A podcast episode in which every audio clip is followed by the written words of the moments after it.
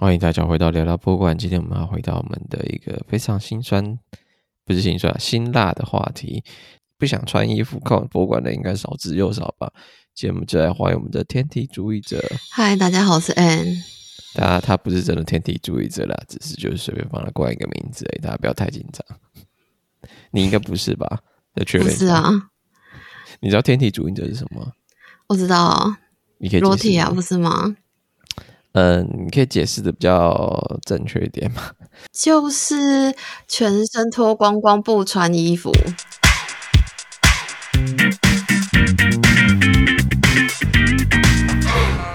这呃，这个有点政治不正确哦，这个有点太偏颇意思，有点吓坏。Oh. 因为你第一个说裸体嘛，第二个说全身脱光光不穿衣服，这也是裸体的定义，但是跟天体主义者的定义相差甚远。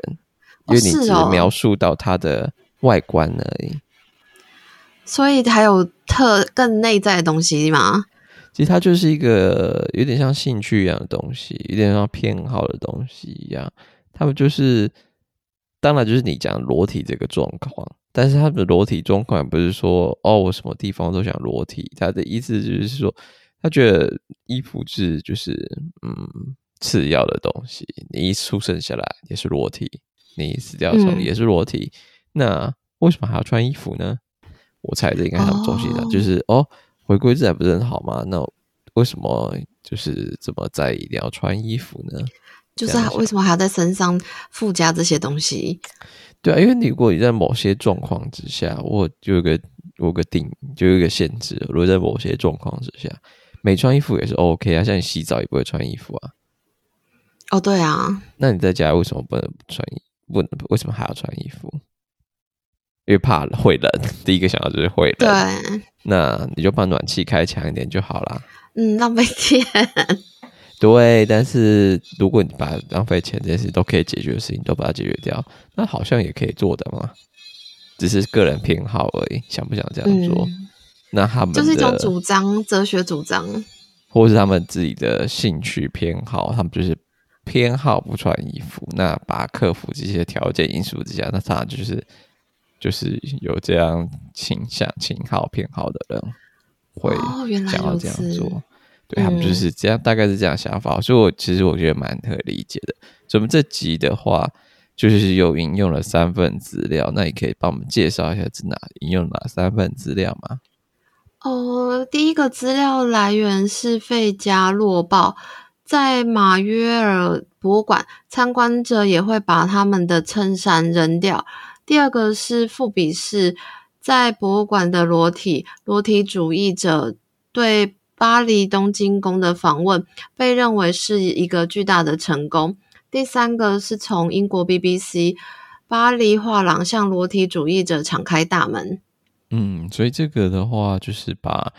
这几年来有发生过，就是天体主义者跟博物馆合作的两三份报道，都把它综合在一起，跟大家介绍说，哦，国外其实就在做这个体验的，但台湾似乎还没开始进行。那就以这个这样的角度来跟大家讲说，哦，如果他真的博物馆真的要做的时候，你可能要有心理准备。如果你真的想去体验看看，不能说你是天体主义，但真的想体验看的话。你可能要做些哪些心理准备，跟哪些身体上的准备？法国马约尔博物馆与法国天体联盟合作，最新展览提供天体时段，让不想穿衣服的民众跟古代雕像一起裸体，相看两不厌。这档自二零一六年巡回世界。包含澳洲和台湾，在绘画和雕塑呈现高度写实，连体毛和皱纹都不放过的超写实主义为题的三十一座超写实雕塑作品，也曾于二零一九年在中正纪念堂展出，展名为“即可乱真超写实人体雕塑展”。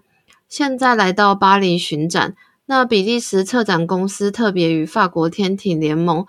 有八百名幸运儿可以在十一月十日、十一日和十七日的特别时间完全裸体来看展，而全数八百张票券也立刻被天体爱好者横扫一空。你会想要以体验为目的，像泡三温暖一样去博物馆全裸看展吗？在我嗯，我觉得内心我还是无法克服，因为你不是只有你一个人裸体，先说就是全部人都裸体。哎，我觉得我连泡温泉裸体这件事情都有一点点感，对啊，嗯，真的是风俗民情嘛，或者是比较保守吧，害羞，对不对？对对。哦，所以如果其他人也裸体的话，你可能也觉得嗯没办法。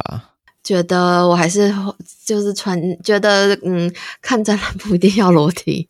但其实它开的时间也很少，你刚刚提到说就是十十一月十号、十一号跟十七号三天的某个特别时段，所以也不是说哦这个展就是你要来就是要天体，没有，就是特别的时段，很少的时段就八百个票，嗯，让你来，所以当天就是涌入一堆天体爱好者，而且现在。这个时候，十一月巴黎应该已经那个全部没在戴口罩，去哪里都没在戴口罩。如果这个东西在台湾办，就是就是你天体，但是还要戴口罩。对啊，好像很荒谬，有点对。那个画面应该真的蛮荒谬的。就是你不穿衣服可以，但要戴口罩哦。对。那我们再回来讲到这个超写实主义 （Hyper Realism）。这个东西呢，其实蛮好理解。光听到超写实主义听起来有点可怕，但你就想说，有点，他你知道美杜是没什么美杜莎那蜡像馆吗？那个是哦，我知道，他就是香港那个吗？对对对，但是它全球都有各种不同的分店，嗯、然后就有很多东西。你就光想说，就很像蜡像馆里面的蜡像，但是他做的更仔细，他花更多时间在雕琢那个东西。然后那个蜡像就是写实到可能皱纹啊，假如说要做一个六十九岁的老妇人的话，他就会把老妇人的手边的那个蝴蝶袖都做得如妙如巧，或者他脸上的皱纹啊、他的体毛啊、他的痣啊这些都做出来。经过他的想象力，把那个细节做得更夸张之类的。因为我有我，你至少如果大家去现在去使用那个超写实人体雕塑展这个关键字去搜寻当时周正纪念堂这个展览的话，你会找到蛮多蛮多的照片。其实我最有印象是我之前就有看过，就是一个澳洲新锐艺术家龙木克的作品。那作品就是应该我记得没错，应该就是个在沙滩上成。在沙滩上的一对老夫妻，然后那那一座作品虽然在照片上看，他有个阳伞，然后一对老夫妻，然后呢，那个老太太就是看着那个老先生，然后那个老先生躺在那个老太太的脚上，大腿上面，它是一个就是你看就是哦，这就是一个真人大小，没有，这是超大型的作品，就是可能是它它是三倍，然后我们是人是一倍这样子的大小的作品。所以你远看看起来就是，哎、欸，好像就是一般的人体模型。就近看发现说这个作品能超级大件，根本就是巨人，巨人老夫妻。哦，这比一般人还要再巨大。就是如果你是做模型的人，看得很惊讶，然后你是一般的民众去拍照，应该拍得很开心。那之后其实要讲到说，在前几年的时候，其实或者在更早十年前就已经有做这些天体看博物馆的活动了。那其中最有名就是我有听过的部分，先前就有听过，就是巴黎的东京宫，然后就是有做行这样的体验。那你可以继续帮我们介绍一下趣闻上面写的东西吗？好，先前巴黎已经有让观众全裸参与文化活动的先例。二零二零年，法国电影馆举办了一场名为《路易德富内斯》的沉浸式体验。巴黎东京宫以搞怪参观活动闻名，先前就举办过遮住观众眼睛的参观博物馆体验活动。二零一八年，让一百六十名参观者欣赏特展《夜女不和谐》，当时候补名单就超过三万人。那一参与者能在东京宫的屋顶上天体喝酒庆祝，俯瞰埃菲尔铁塔。根据富比士杂志报道。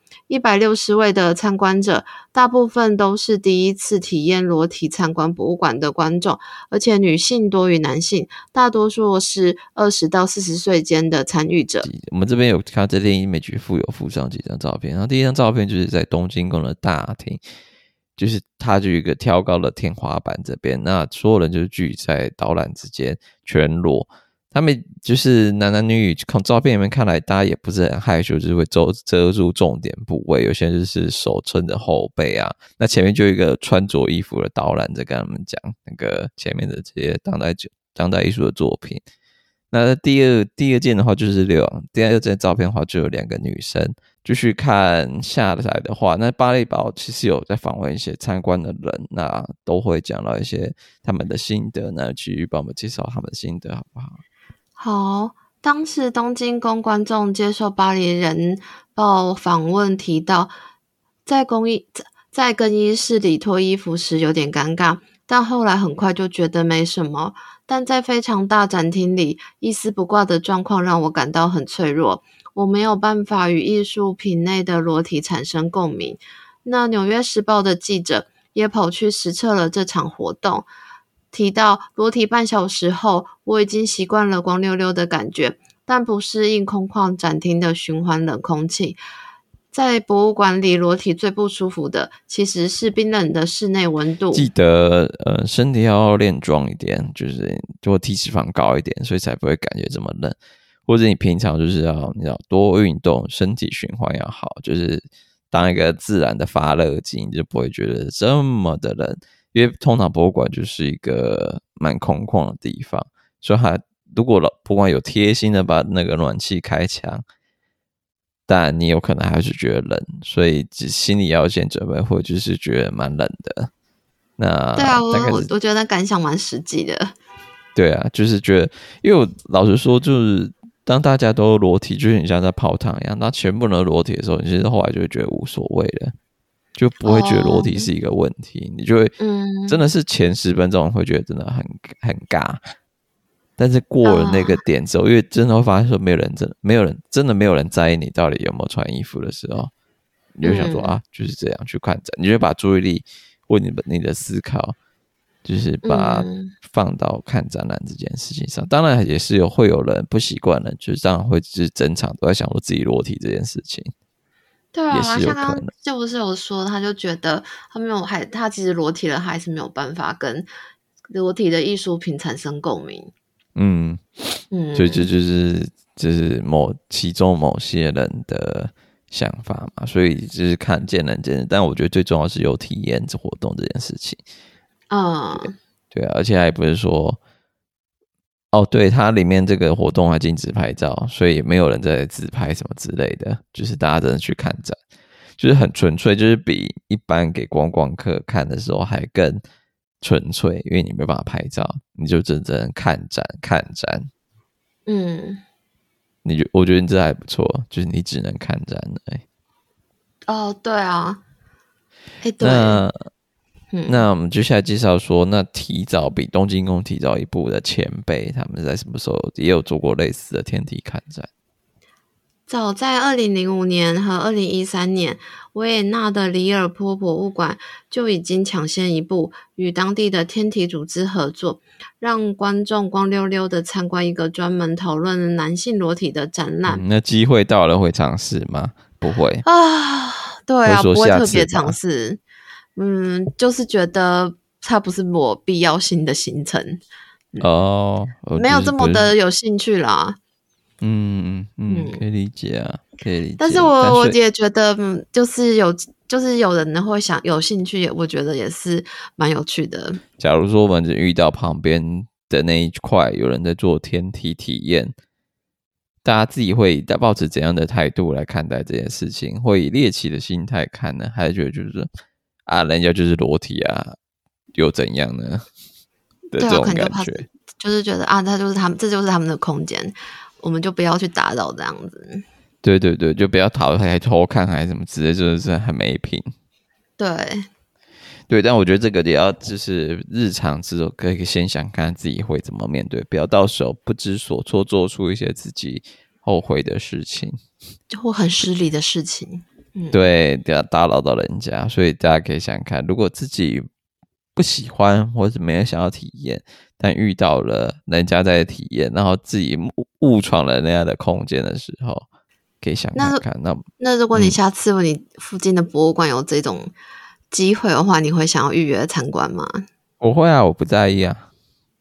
哦，我完全不在意。嗯、好，对，所以我的答案很快，是因为我。就是泡汤之前也体验过，然后莫名其妙就是跑进，莫名其妙，真的要先说是莫名其妙跑进去那个天体湖边，也是有曾经体验过。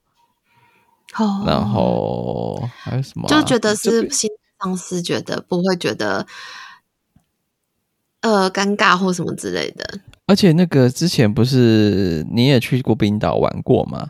冰岛的那个温泉啊，它的那个淋浴间也是天体型的哦。对对，然后就是几次体验之后，就觉得哎、欸，好像没什么哦。对，训练成自然。对啦，因为我后来都跑去游泳池，嗯，洗澡嘛。所、嗯、然洗澡时候一定要全裸啊，啊那就是你完全是忙着洗你自己，也不会跑去管别人有没有在看你。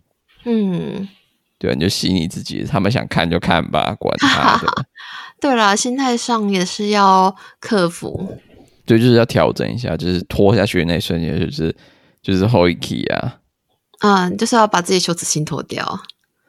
对，所以大家，我觉得这是这是旅行的意义，大家可以练习看看天体，说不定你就变成天体联盟的成员一份子，也有可能。